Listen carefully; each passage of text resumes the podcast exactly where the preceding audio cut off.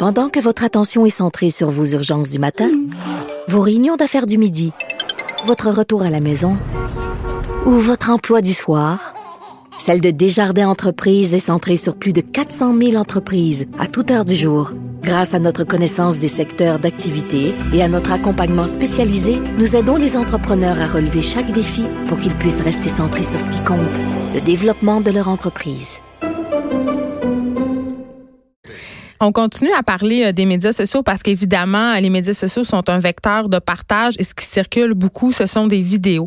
Et il y en a un qui a commencé à circuler depuis hier euh, assez, assez en grande quantité pour que certains médias le reprennent. On voit, euh, et là, je veux pas nommer CO, je veux pas nommer la personne parce que je veux pas non plus faire la promotion de ce vidéo-là. Je le disais en début d'émission, c'est c'est un sujet qui est, qui est épineux. Il faut faire attention. C'est très délicat. Donc, c'est une vidéo qui montre un homme qui pleure sur le corps de son ex-conjointe qu'il vient tout juste de poignarder dans le salon de coiffure où elle travaillait. Quelle leçon devons-nous tirer de ce nouvel épisode de violence conjugale? J'ai l'impression que l'histoire se répète et qu'elle va se répéter encore, malheureusement. On en parle avec Annick Brazo, qui est la directrice de la maison d'hébergement pour elle des Deux-Vallées et qui est membre aussi euh, du conseil d'administration du regroupement des maisons pour femmes victimes de violences conjugales. Bonjour, Madame Brazo. Bonjour. Écoutez, malheureusement, j'ai l'impression que le scénario euh, se répète et en même temps, euh, je veux qu'on se parle avant qu'on parle plus spécifiquement, qu'on entre dans le dossier, dans le sujet de la violence conjugale, de ces fameuses vidéos-là qui circulent. Quelles, peuvent être? Parce que c'est délicat. Je comprends que ça peut être une nouvelle, mais en même temps, euh, que ce soit partagé, que ce soit commenté, ça peut avoir des effets pernicieux pour les victimes et pour les personnes violentes aussi, je crois.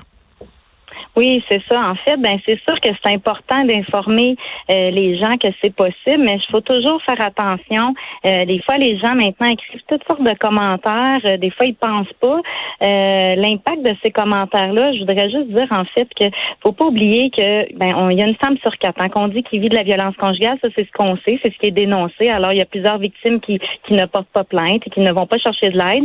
Alors il y a plusieurs femmes qui sont des victimes, donc il y a plusieurs agresseurs et quand on écrit des commentaires, faut juste faire attention. Des fois, je vois des choses, elle a juste à partir, euh, ou tu sais, ah, ben bon, elle l'a mérité, des choses comme ça. Faut faire attention. Il y a une femme autour de vous, il y a un agresseur autour de vous qui entend vos commentaires. Si c'est une amie, ben euh, si elle entend un commentaire comme ça, elle a juste à le laisser, c'est facile. Euh, ben, elle ira peut-être pas vous voir pour recevoir de l'aide, tu sais, pour avoir un coup de main ou en parler. Fait que c'est important nos commentaires. Faut pas encourager les gestes des conjoints violents non plus.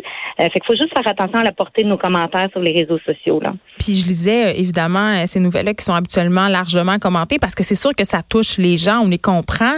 Mais j'ai beaucoup vu euh, dans les commentaires cette idée, cette impression que cet homme-là l'a tué par amour. Tu sais, le, fameux concept de crime mm. passionnel. Oui, ça c'est souvent repris dans les médias malheureusement où les gens ils parlent, ils l'aimaient tellement. C'est comme romancer un peu l'histoire. Écoutez, c'est un geste euh, d'une personne qui a besoin d'aide, qui va pas bien. Euh, quand on aime quelqu'un, on devrait y apporter du bien, euh, pas, pas, pas la tuer, pas la blesser. On le voit dans plusieurs cas là, de situations de violence conjugale que ça se rend jusque là. Alors tu sais, c'est ça de dire ah, un crime passionnel, c'est pas de la passion, c'est de la violence. Faut dire les choses comme que c'est. C'est quelqu'un qui a enlevé la vie à quelqu'un souvent c'est les enfants aussi. Hein, oui, le drame familial aussi, c'est une expression problématique. Oui, c'est ça. Puis il faut faire attention parce que c'est romancer le geste. Non, c'est quelqu'un qui a une problématique, qui a besoin d'aide, qui doit aller en chercher. Faut pas encourager ces gestes-là. Là. Faut pas dire ça. C'est banalisé pour moi le geste. Écoutez, c'est une grosse chose d'enlever la vie à quelqu'un, euh, que ce soit par amour. On fait pas quand on aime quelqu'un, on fait pas des gestes comme ça. Et là, euh, je vous pose une question. Peut-être qu'on n'a pas de réponse. Je me la pose régulièrement à chaque fois que ce genre de vidéo-là circule, à chaque fois qu'on en parle aussi, parce que oui, évidemment, c'est une nouvelle et la violence conjugale, ça fait beaucoup réagir. Est-ce qu'il ne faudrait simplement peut-être pas publier ces vidéos-là? Parce qu'en quelque part, c'est un peu comme euh, les tueurs de masse. En parler, c'est leur faire de la publicité, c'est les romantiser justement. Oui, c'est ça. Des fois, d'un autre côté, ça parle aux victimes, t'es pas tout seul, tu sais. Il euh, y a d'autres femmes qui vivent la même chose que toi, puis tu sais, ça dit aussi comme message, mais ben, fais attention, ça peut aller jusque là. Euh, tu sais, des fois, il y a des femmes que je vois qui vont dire, ben, ça m'arrivera pas à moi. Euh, tu sais, le ben, ça l'arrivée au Québec, il y a des situations, qu'il y a des femmes que, tu sais, des fois, on va donner des conseils, donne-lui pas des rendez-vous dans, donne des rendez-vous dans des lieux publics, tu sais, pas toute seule avec lui au cas où que ça t'arrive. Des fois, les femmes pensent pas que ça va leur arriver, mais oui, ça l'arrive. Fait que, tu sais, oui, les médias sociaux nous aident à dire attention, ça peut t'arriver, protège-toi, prends pas pour acquis. Mais dans un autre côté aussi, on, amplifie, les conjoints ont une visibilité. Fait que c'est un peu dur à, partager, à savoir qu'est-ce qui est bien, là. Euh, mais c'est comment qu'on le reprend dans les médias sociaux. Si c'est un objectif de prévention, je pense que ça peut être euh, quand même bien, là, d'en parler à un certain niveau, là. Et là, ce qui est triste dans cette histoire-là, évidemment, euh, c'est que cette femme-là, elle a été assassiner son vœu euh, sur les lieux de travail. Euh, on, vous le disait tantôt, euh, les victimes se demandent souvent qu'est-ce qu'il faut que je fasse, est-ce qu'il faut que je change de travail, est-ce que je, que je dois lui donner rendez-vous dans des lieux publics? Donc, ça nous montre mm-hmm. encore quand même. On a eu cette histoire aussi au Québec d'une personne qui a été assassinée pendant que son ami l'attendait dans l'auto. Elle allait chercher ses affaires chez son conjoint. donc, ça peut arriver vite, mais j'imagine qu'il doit avoir des signes avant-coureurs qu'on peut. Tu sais, qu'est-ce qui devrait nous mettre la puce à l'oreille? Puis qu'est-ce qu'il faut faire quand on pense que ça peut arriver à nous dans notre entourage, quand on pense que quelqu'un peut se pointer, nous faire du mal? Faut-tu juste changer de vie, tu sais? Ben, c'est impossible. Tu sais, justement, je vous écoutais parler, vous parliez des médias sociaux, dans les téléphones, dans les dans les autos, le GPS intégré. Les conjoints savent très bien tous ces outils-là, euh, avec le Facebook, avec tout ça. Fait que c'est ça, nous, on fait ce boulot avec les femmes de penser à tout désactiver. Mais écoutez, ils peuvent pas déménager de pays. Euh, il y, a, y, a, des moyens. Puis nous, on regarde ça avec elles, les femmes. Il y a des systèmes de sécurité. Il y a toutes sortes de choses qu'on peut faire pour que les femmes soient qui gardent leur vie, tu sais, qui gardent leur milieu de travail. Euh, oui, parce que c'est tout le temps les femmes qui sont pénalisées. C'est ces femmes-là qui perdent leur vie, qui doivent arrêter de voir certaines personnes changer de travail, déménager. Ils sont doublement pénalisés. Puis c'est peut-être que ça peut en pousser certaines à ne pas partir parce qu'elles ne veulent pas tout perdre leur réseau. Oui, puis n'oubliez pas que quand il y a des enfants aussi, ils peuvent pas partir parce que monsieur, il a le droit de voir ses enfants quand même. Hein? Fait que là, ils peuvent pas aller à l'autre bout du monde. Là. Euh, le monsieur doit voir chacun. La semaine, souvent, c'est pendant ce temps-là, pendant l'échange des enfants, même si c'est dans un lieu public, que mm. monsieur il ose faire des continuer à des agressions ou à travers les enfants et tout ça, commencer à continuer à la menacer. Mais écoutez, c'est ça, la femme, elle peut pas changer de vie, mais il y a quelque chose à faire pour se protéger. Pour c'est pas prendre pour acquis que ça n'arrivera pas, c'est plutôt ça. Euh, il y a des systèmes d'alarme, il y a toutes sortes de procédures qui sont possibles de mettre en place. Mm. Euh, c'est d'aller dans des lieux publics. C'est aussi les proches de, de, de se faire accompagner d'une personne, puis d'être aux aguets, d'avoir son téléphone dans les mains. Et que la personne débarque avec nous. Tu sais. Oui, ben oui, c'est ça, de pas être toute seule, d'en parler à nos voisins, garde mon conjoint, une personne de confiance, ça mettons à ton appartement, là, ça veut pas dire que c'est planifié, tu sais. Des fois, oui, il y a un rendez-vous, il va le dire, mais des fois, non, il va juste se pointer, il va l'assise au milieu de travail, là, la dame, là. Je pense pas qu'il l'avait appelé pour lui dire qu'il passerait cette journée-là, mais il est passé pareil. Mais si cette dame-là en, en parle, écoutez, euh, moi, j'ai un, eu un conjoint violent, il a de l'air de ça, elle montre une photo, un peu comme ça, mais s'il y a quelque chose qui arrive, mais écoutez, c'est des gens qui ont plus rien à perdre, hein, rendu à faire ça en plein public, et ça l'arrive.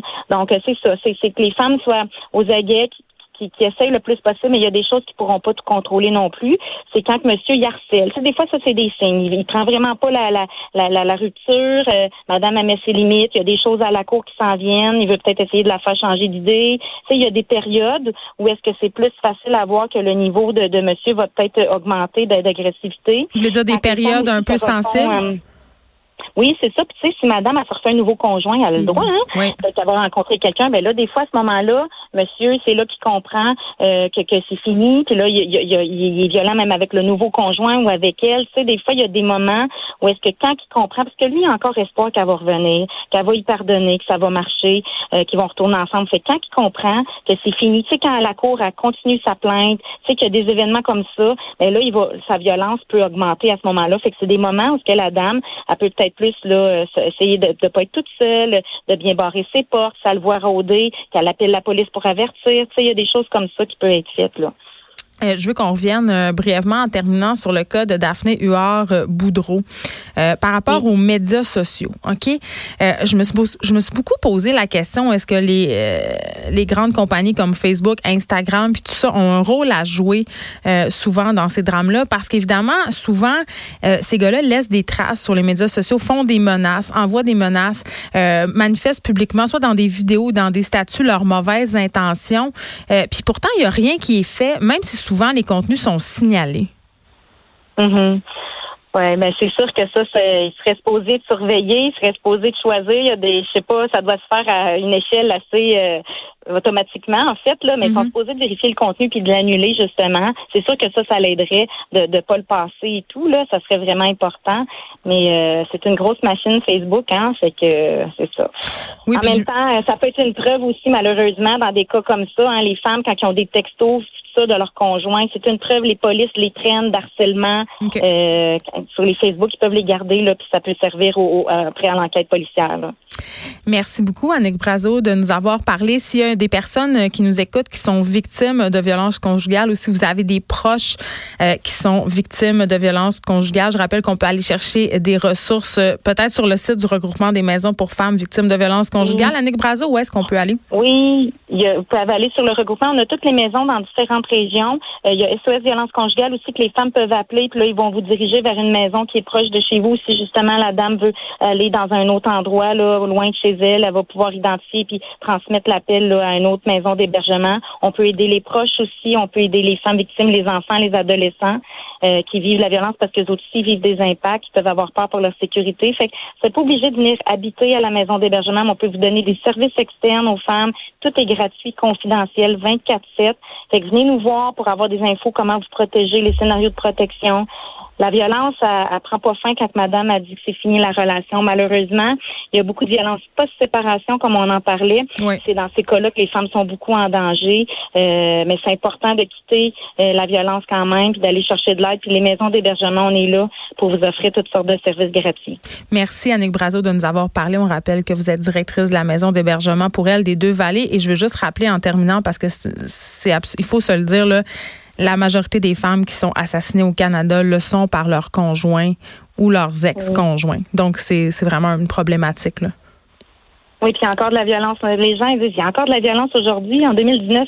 Ben oui, nos maisons d'hébergement, on, Ben, on- oui. on a beaucoup de femmes qu'on accueille, nos statistiques sont élevées, puis il y en a encore aujourd'hui, malheureusement. Oui, puis je le disais au début, j'ai l'impression que c'est une histoire qui malheureusement se, se répète sans arrêt. On s'arrête un instant. Il y a Caroline J. Murphy après la pause.